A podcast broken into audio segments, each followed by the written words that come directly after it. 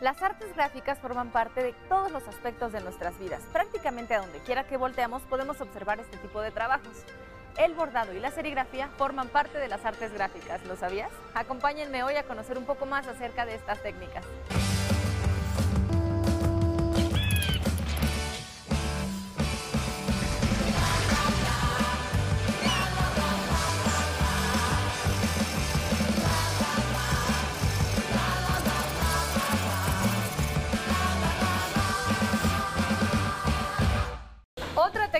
Por cierto es de las más antiguas y que se sigue utilizando muchísimo en la actualidad es el bordado. Y Saúl nos va a explicar en qué consiste. Gracias Saúl por estar Hola, aquí ¿qué en De tal? Todo. Muy buenos días.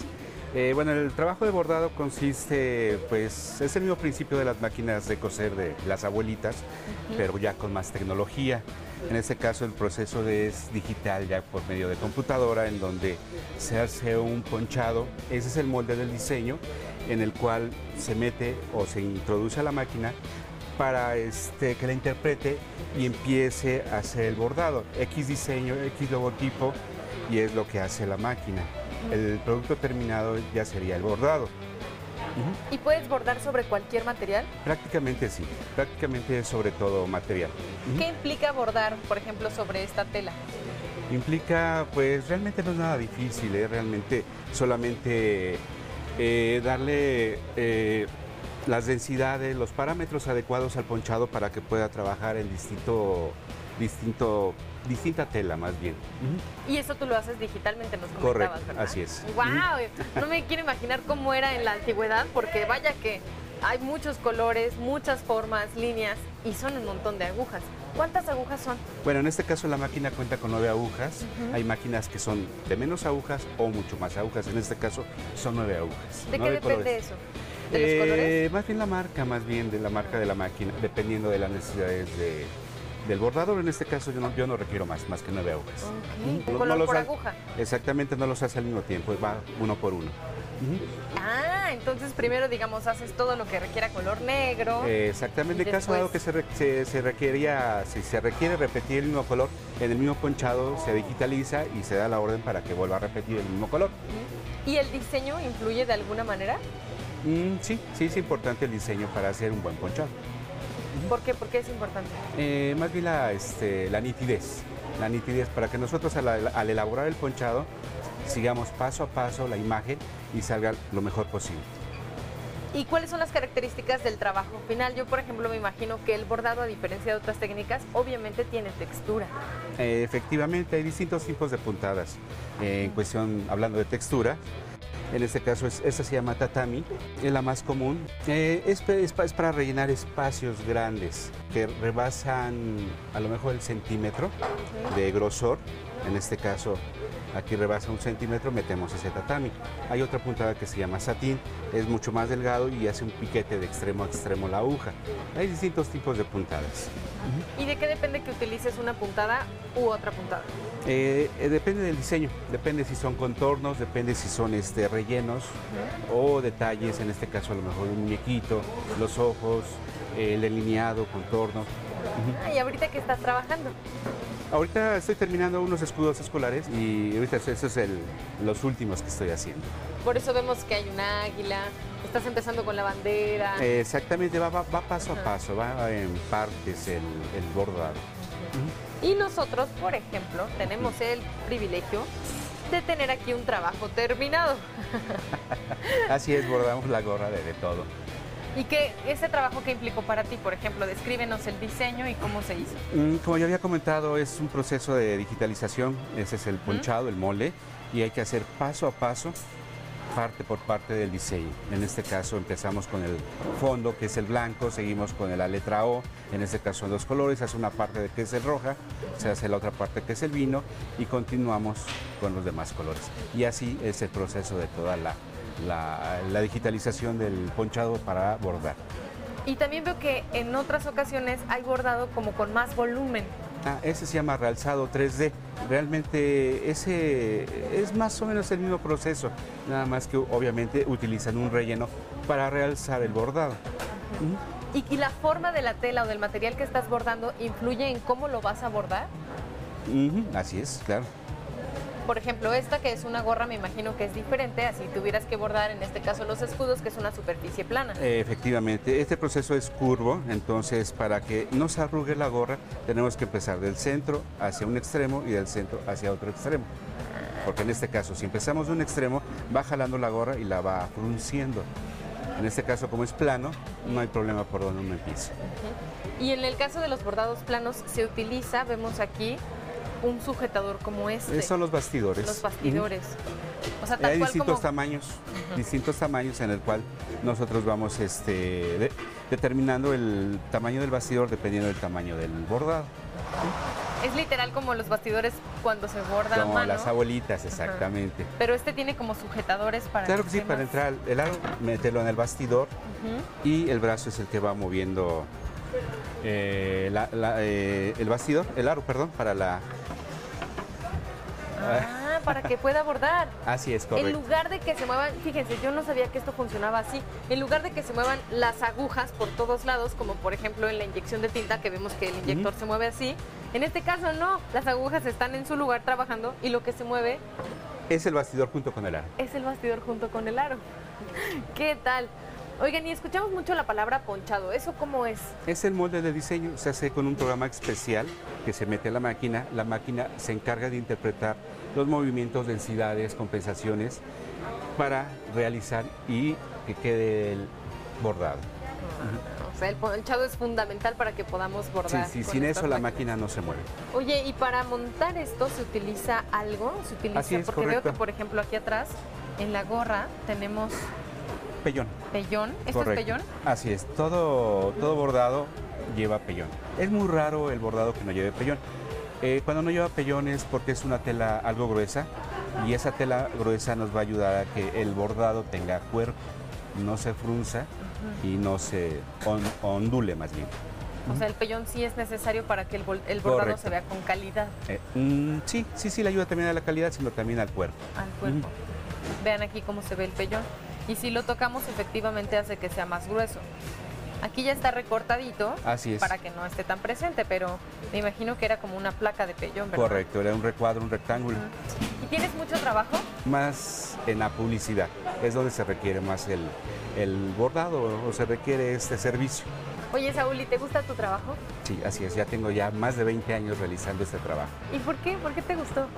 Pues la misma necesidad de a lo mejor de ir este, tal vez innovando o ir creciendo un poco, pues uno va buscando qué tipo de oportunidades o qué tipo de cosas o trabajos uno puede realizar y la vida me llevó aquí. Pues muchísimas gracias, Saúl. No, al contrario, gracias a ustedes. Se les agradece mucho. Me voy a llevar esta gorra porque estoy haciendo colección. Con mucho gusto para ustedes.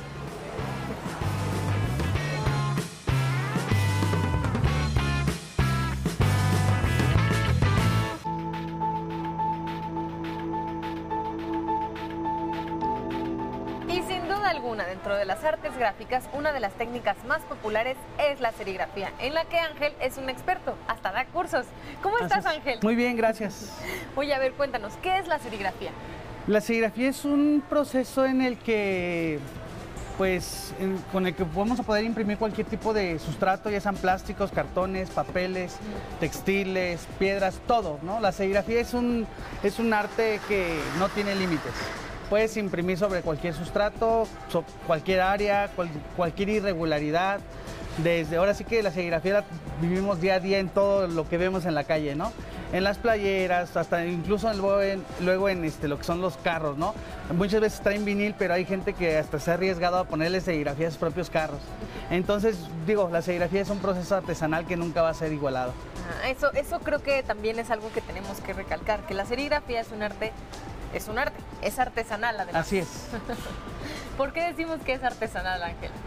Pues todo muchas veces es meramente improvisado, es manual, eh, puedes, no, no tienes límites ya que puedes tú estar improvisando y estarle metiendo ahí un toque, ahora sí que de cada artesano, ¿no? Cada, cada serigrafista tiene su propio, su propio estilo, vamos a decirlo, ¿no?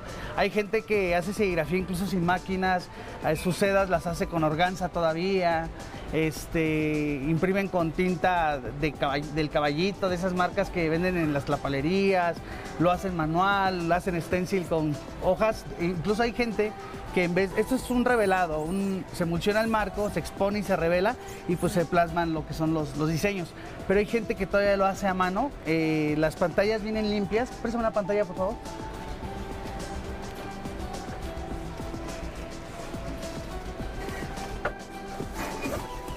Las pantallas normalmente vienen así limpias, sin ningún gráfico. Entonces hay gente pues bien, este, bien práctica que en vez de hacer todo el proceso del emulsionado y todo eso, le pega hojas cortándolo con stencil. Y pues al momento de pasar, ponerlo así y poner su hoja, bloquean todo, excepto el pedazo. O sea, de hecho aquí en Circunvalación hay mucha gente que todavía lo hace ¿Así? a mano, sí, con cúter, cortan, ponen y pasan la tinta y es todo, ¿no? O sea, hay muchas maneras de hacer serigrafía entonces. Sí, de hecho hay formas pues, más profesionales, hay, hay insoladoras carísimas, hay gente que todavía hace sus reveladas, sus exposiciones con la luz del sol, este, con atomizadores, con jícara, pues ahora sí que no tiene... Es un universo de posibilidades. Así es. Pero ¿qué es lo que necesitamos para hacer serigrafía? Digamos, básicamente, necesitamos ¿qué? Lo que es un marco, un stencil, Ajá, que es este es que es este, el marco, obviamente ya con su gráfico. Lo que es un rasero, que es este, que es el que va a jalar la tinta. Y pues obviamente lo que necesitamos, pues va a ser también lo que es la tinta, ¿no? Ujú. Sin tinta pues no podemos imprimir. Eh, es- esas son las tres cositas básicas. Tu Pero- marco, tu rasero, tu tinta y obviamente estas tintas secan por calor. Si no tienes calor pues no lo vas a poder secar o no lo vas a poder curar, lo que va a hacer que pues el estampado pues se caiga, ¿no? Entonces para eso tenemos aquí una pistola de calor. Y con la pistola de calor ahorita vamos, esta es la, la forma más práctica o más, más fácil, ya que pues por el espacio, ¿no? Pero para eso también tenemos, hay planchas que lo que hacen es este vulcanizar de cierta manera el estampado, ya que las tintas son de hule, son auladas, entonces necesitamos mucho calor para que se, para que se fije la, el estampado. También hay hornos, hay muchas, muchas formas de secar la tinta. Ok, Y veo que el, el marco en este caso sí está empotrado en un aparato. Sí, estas son mesitas de impresiones, este es o un pulpito de un bracito. ¿Así se llaman estas máquinas? Les llaman mesitas de impresión o pulpitos de un bracito. El marco se lo centras, lo, lo posicionas, aprietas, trae unos resortes que hacen que no baje el marco y tenga estabilidad arriba. En esta se llama una paleta. En la paleta es donde nosotros vamos a meter ahorita la playera. Eh, Pero antes le vamos a poner un adhesivo. ¿Para qué? Para que la playera, al momento de que levantemos el cuadro, la playera no se mueva. Y tengamos la posibilidad de poderle dar otra pasada e intensificar los tonos. Ahorita este, vamos a hacer lo que es nada más una playerita, obviamente con su logotipo de ustedes. Te mencionaba que hay que ponerle un poco de adhesivo. Este es un adhesivo especial, no es el de la papelería. Es un, un pegamento. Es un pegamento especial, pegamento para paleta, le llamamos nosotros. ¿Y eso no, no dañaría la tela, por ejemplo? Para nada, ahorita este lo vamos a secar y no mancha la tela, no este... No, no le va a afectar en lo absoluto. De hecho, es algo que se tiene que usar forzosamente. De lo contrario, pues no se pudiese estampar porque la playera se mueve. ¿Y, y por qué es especial? O sea, ¿por qué no podemos usar el de la papelería? porque este se activa con el calor eh, y el otro pues se seca y ya no ya no pega ya no pegaría la playera Ok. Y primero le pones calor y luego la playera. Eh, primero le vamos para secarlo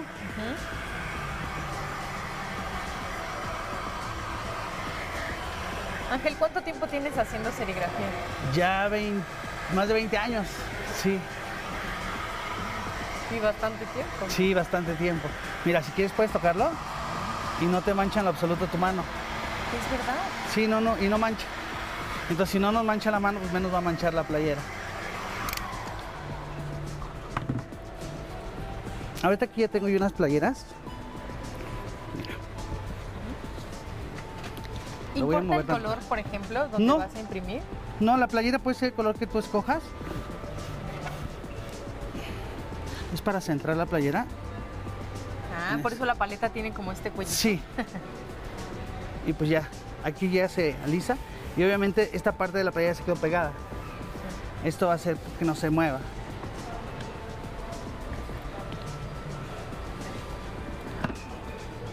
La, la imagen que, que estamos viendo, que en este caso es el logotipo de nuestro programa, ¿tú la hiciste previamente en una digitalmente o cómo? Lo hicimos en un, nosotros llamamos positivos desechables, que es este. Es un papel, es un papel albanene con impresión en negro y lo único que hicimos fue transferirla aquí a la, Ah, al- por medio de la mesa de insolación que está ahí atrás. Ahí, aquí tenemos nuestro logo. Se pone con el marco previamente emulsionado, se expone en una mesa de exposición o de insolación Y después con el agua se hace el, efecto, el proceso del revelado. ¿Qué tal? Ok. Aquí ya está listo. ¿Necesitas otra paleta de Otra palita, tamaño? sí, para mover la tinta. El color puede ser a su elección. Ahorita yo escogí el color magenta. ¿Y todos estos insumos para serigrafía también se venden aquí? Sí, todo lo vendemos aquí. Porque creo que, como nos explicabas, hay tantas maneras de hacerlo que a lo mejor alguien dice, ay, quiero intentarlo. Entonces Sí, puede sí. venir y comprar Cuando todo gusten, lo y aquí aparte se les da toda la asesoría. Mira, si quieres ayúdame y tú lo haces, ¿va? Tú lo único vas a, vas a agarrar es el rasero, Ajá. sosténlo, por Sí. favor, el puro rasero, con tus dos manos. Y lo único que vas a hacer es presionar y jalar hacia ti. No te preocupes, dale otra vez igual, ¿Cuántas veces se tiene que hacer esto? hasta ahí. Con dos es suficiente. ¿Ya? Y mira, aquí tuvimos un pequeño error que fue no apretar el cuadro. Ahorita que yo estaba mostrando cómo se apretaba, Ajá. se movió, pero no importa, no pasa nada. Lo podemos dejar ahí y ahorita lo centramos mejor. Cabe mencionar que todo esto pues, está previamente improvisado nada más. Esto lo que está haciendo es secar la tinta. Y en realidad es bastante rápido. O sea, Sí. ¿Como cuántas playeras se pueden hacer en un ratito? Pues hay gente, hay estampadores ya con mucha habilidad que puede sacar hasta mil playeras por día. Hay personas que van empezando, que sacan, depende del equipo que tengas, ¿no? Entonces lo que pasó fue que la tinta se transfiere a la playera Así es, a por través donde de esta malla. Así es. Pues mira, vamos a poner esta aquí así. Y ahorita lo que voy a hacer va a ser enderezar el logotipo. ¿Cómo? A ver, dale otra vez. Dale. Otra vez. Con eso. Y si te fijas lo que hiciste Claro. fue intensificar otra vez el, Sí, el color. sí, ya quedó más vivo. Hasta quizás una eh, secadora de pelo súper Eh, no, no da la temperatura. Si te fijas, mira, este tenemos 300 grados. Ah, caray. Sí, son pistolas industriales. Y forzosamente tiene que ser aire o, por ejemplo, una plancha sí podría servir. Eh, sí puede servir una plancha casera, pero habría que eh, primero ponerle un papel arriba al, al estampado para que no se vaya a manchar. Y se saca. ¿Qué tal? Entonces, como te puedes dar cuenta, la- pues es una forma muy fácil de, de personalizar tus propias playeras, ¿no? Sí.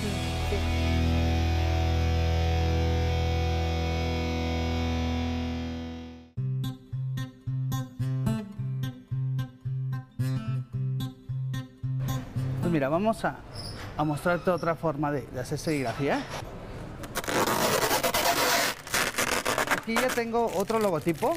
Ajá.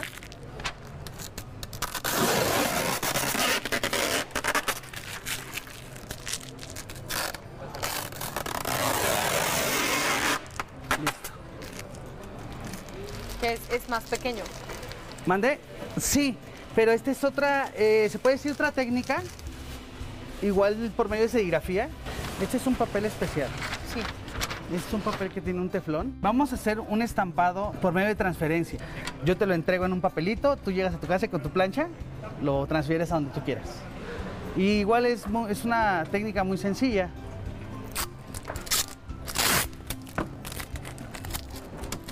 Este papel, mira, de este lado trae un silicón, por eso no se pega. Y de este otro lado, sí se pega. Entonces vamos a imprimir aquí. Sí. Así.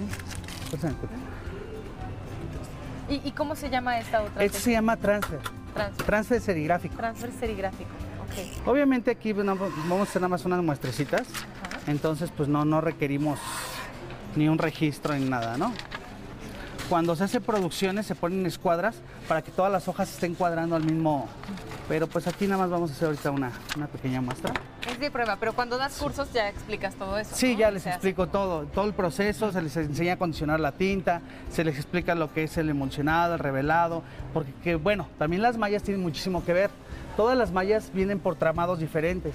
Esta es una malla de 90 hilos, quiere decir que trae 90 hilos por centímetro cuadrado, pero también hay mallas que tienen 15 hilos, 20 hilos, 30 hilos, cua- eh, 40, 50, 60, así se van y de, mientras más hilos tenga la malla ma- da más definición, es más cerrada. Entonces todo eso se le explica para que ellos sepan cuándo hay que usar este, mallas 90, 77, 62. Es algo relativamente sencillo, pero sí tiene sus, sus truquillos por ahí. ¿Y cada cuándo das cursos? Eh, damos uno, eh, uno semanal, casi los fines de semana, jueves, viernes, no, viernes, sábado y domingo, pero siempre estamos en un estado de la República diferente. Igual aquí, lo mismo que hicimos en el otro. Y bueno, aquí ya pasamos la tinta.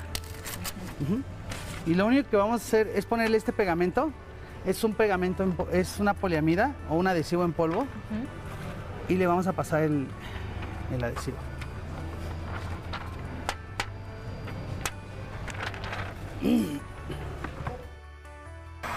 Lo que vamos a hacer aquí es deshacer el polvo. Y veo que la imagen está al revés, ¿cierto? Así es, porque como va a ser una transferencia, necesitamos que esté al revés para cuando la planchen quede al derecho. Bueno, esto ya quedó. Este ya lo puedes guardar, te lo puedes llevar así dobladito o en tu libreta. Lo pones en tu playera, lo planchas y despegas la hoja y el estampado se va a transferir. Y entonces ahora vean. Así está al revés. Pero cuando lo transfieres, va a transferir al derecho. Y vean la diferencia. Este, o sea, es para que tú lo pongas donde quieras. Y esta es la que hicimos previamente. Este es el estampado directo. Y este va a ser por medio de transferencia. Muy bien. no puedo creer todo lo que conocimos el día de hoy. Bueno, No y ahora, idea. digo, fíjate lo que estamos haciendo en tan poquito tiempo, eh, todo improvisado, pero vas a ver que se pueden hacer todavía más cosas. Ver. ¿Qué vamos a hacer ahora? Vamos a imprimir eh, lo que te mencionaba, no solo vamos a poder imprimir eh, cosas planas, sino ahora vamos a imprimir un cilindro. Y también es relativamente sencillo. ¿Pero cómo? ¿Lo vamos a imprimir aquí en el mismo Sí, marco? con este mismo cuadro. Ahorita miras. Entonces hay que cambiar el tipo de tinta que se va a usar. Y ahora, Ángel, estás terminando de preparar el mismo marco, ¿cierto? Es el mismo cuadro, nada más con un gráfico más, más pequeño que pueda entrar en nuestra área de impresión que va a ser este cilindro. Ok, los demás Sí. los cubriste con cinta canela para no ensuciar el Para no ensuciar el cilindro, que no se me vaya a estar pasando la tinta por ahí. Ok. Ahora estoy terminando de bloquear. Acuérdense que es este el que vamos a estar usando. Esto lo voy a poner así. Es, acuérdense, artesanal e improvisar. Artesanal e improvisar. Esta es la tinta que vamos a ocupar. Esta es una tinta acrílica. Es para plásticos. Es muy diferente a la, A la que usamos a la que usamos. Sí. Muy bien. ¿Qué hacemos ahora? Ahora estoy aquí preparando ya la tinta ya para imprimir. ¿Cómo sabes que ya está lista? Eh, lo- nosotros lo llamamos al hilo. En caso de que nos hiciera hilo ahorita la impresión, Ajá. lo único que vamos a hacer es ponerle un poquito más de diluyente. El momento de la magia.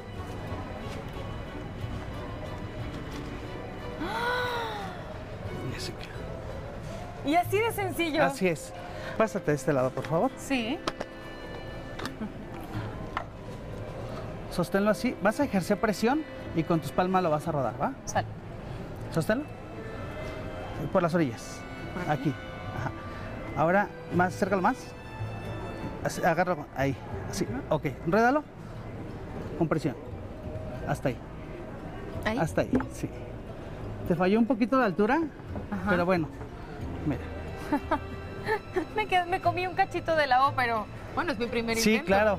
Nada más sacarle la, distancia. De hecho, se pueden poner unas guías aquí en esta parte Sí. para que te vayas derechito ya cuando hagas tu producción. ¿Qué tal? Muchísimas es gracias, Ángel. sencillo. Esto estuvo muy interesante. No, no, para, gracias a ustedes. Y gracias también a ustedes por acompañarnos el día de hoy. Recuerden que siempre tenemos algo nuevo que descubrir. Nos vemos la próxima.